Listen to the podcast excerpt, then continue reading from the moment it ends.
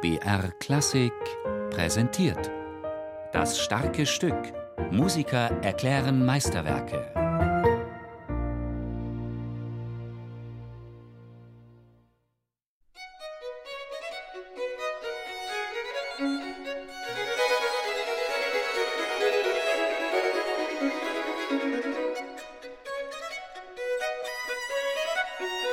Die sind wirklich immer schwer, diese Stücke, weil eben alle gleich spielen müssen. Ne? Also sie haben ja diese fugierten Einsätze, und dann kommt der dritte und wird dann, man wird so vielfach irgendwie gebunden ineinander. Das ist wie ein Spinnennetz. Nehmen Sie eine Strebe daraus und eins dieser Seile, an dem das Netz hängt, dann hängt das Netz schief.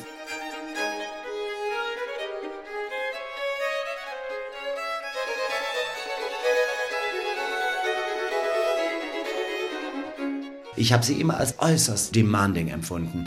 Und natürlich ist es klanglich bei herausfordernd, weil eben kein Continuo drin ist, mit dem man sich so baden kann und der so ein bisschen verdeckt. Und da weiß man dann auch immer, wo man hinpacken muss. Und Cembalo kann ja nur verstimmt sein, aber nicht richtig falsch und so. Also das ist schon schwer. Ja.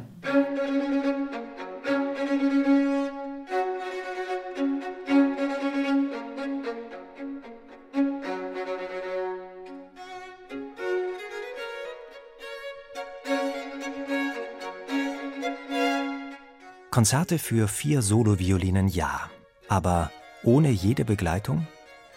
Wie ist Telemann nur auf die Idee gekommen? Als Streichquartette wird er sie wohl nicht gemeint haben. Vielmehr wollte der große Pädagoge Telemann mal wieder die Geiger der Hofkapellen in die Schule nehmen. Mit diesen Konzerten konnten sie ihr Zusammenspiel ganz konzentriert trainieren, ohne dass die anderen Musiker der Kapelle mit ihren Begleitstimmen sich langweilen müssten weil sich damit ein Orchester in einer Stube zusammensetzen konnte und sagen konnte, ey, komm, das spielen wir erstmal. Erstmal, komm, du spielst erst Papi, Tati, Tati, Titi, Tim. Pass auf, du musst sauber spielen. Nachher komme ich auch mit dem gleichen Stück dazu. Dann hat Tati, Tati, Tati, Tim und so.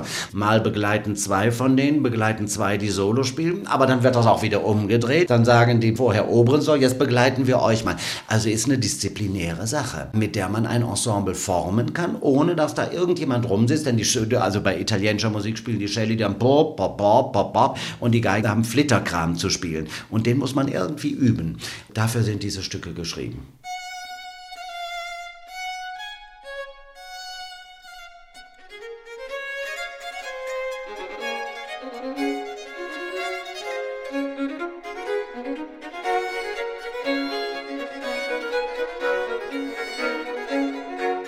So lernten die Musiker in diesen Stücken auch, sich blind zu verstehen.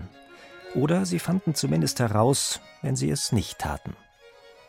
Drei solcher Konzerte für vier Soloviolinen sind überliefert. Telemann hat sie in den Tonarten C, G und D notiert, also jeweils im Quintabstand voneinander.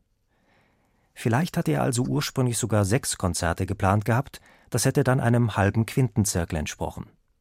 Verwirklicht hat er sie nicht. Vielleicht empfand er die Besetzung mit vier Soloinstrumenten dann doch als ausgereizt. Dafür würde sprechen, dass er in einem weiteren Konzert diese Besetzung noch einmal variiert hat. Und das ist ausgerechnet ein Konzert in A-Dur. Es folgt also konsequent auf die Tonarten der ersten C, G und D. Auch dieses Konzert bestreiten vier Soloviolinen. Dazu kommen allerdings noch zwei begleitende Violinen und eine Basso Continuo Gruppe, hier mit Cembalo, Violoncello und Violone besetzt. So entsteht ein voller und runder Klang.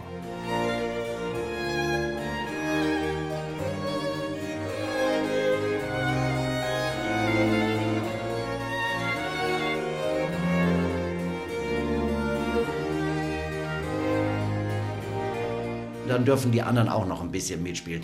Aber der Klang dieser vier Violinen muss immer 100 ergeben, die Summe. Und jetzt kommen dann plötzlich neue Spieler dazu, die dann auch in diesen disziplinären Rahmen eingebunden werden. Also das würde ich bei diesen Stücken insofern in den Vordergrund stellen, weil eben der kompositorische Ambitus relativ gering ist.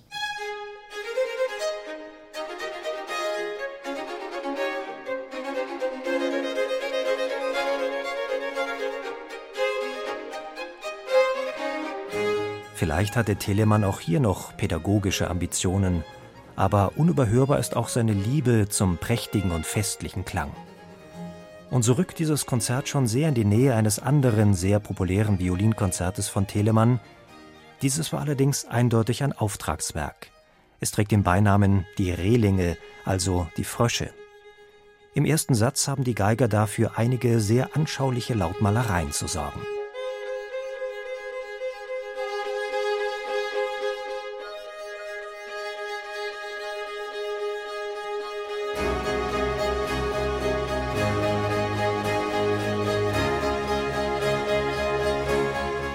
Doch Reinhard Göbel rät dazu, das gut zu dosieren.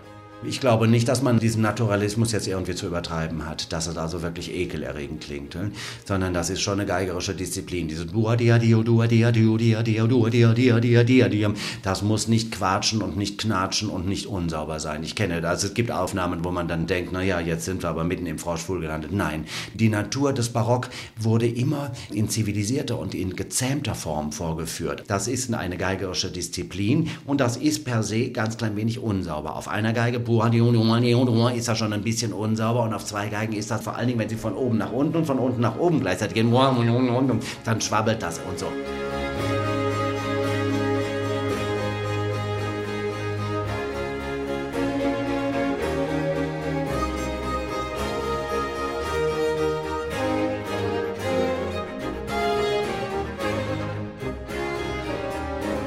Telemann schrieb das Konzert in den 1740er Jahren für die Einweihung einer Kirche im Örtchen Rellingen. Ein Brief, in dem er sich dazu äußert, ist noch erhalten. Die Anspielung mit den Fröschen hat wohl vor allem etwas mit dem Namen dieses Ortes zu tun. Ich glaube, dass Telemann einerseits die geistliche Musik geschrieben hat und letztlich dann auch nach dieser Eröffnung der Kirche, dass es danach eine weltliche Feier gegeben hat und dass dieses Stück dort gespielt worden ist. Am Anfang dieses Hommage an den Ort, schaut mal, was mir als Idee gekommen ist, als Locus Inspiration ist. Da schreibt Matheson drüber, dass man Anregungen für etwas auch aus dem Namen des Angeredeten oder des äh, Ortes irgendwie holen sollte. Und da kommt das her. Das ist nicht im luftleeren Raum entstanden. Jemand hat gesagt, also ich hätte gerne ein Konzert Konzert vor Ihnen und Telemann hat gesagt, oh, schreibe ich doch ein Froschkonzert. Nein, das gehört nach Rellingen und nur da gehört es hin, wo die Leute das verstanden haben. Also was der Relling für Rellingen bedeutet. Und ansonsten leitet das ja dann letztlich durch das Menuett in die Öffentlichkeit über. Von der Bühne herunter auf den Tanzboden.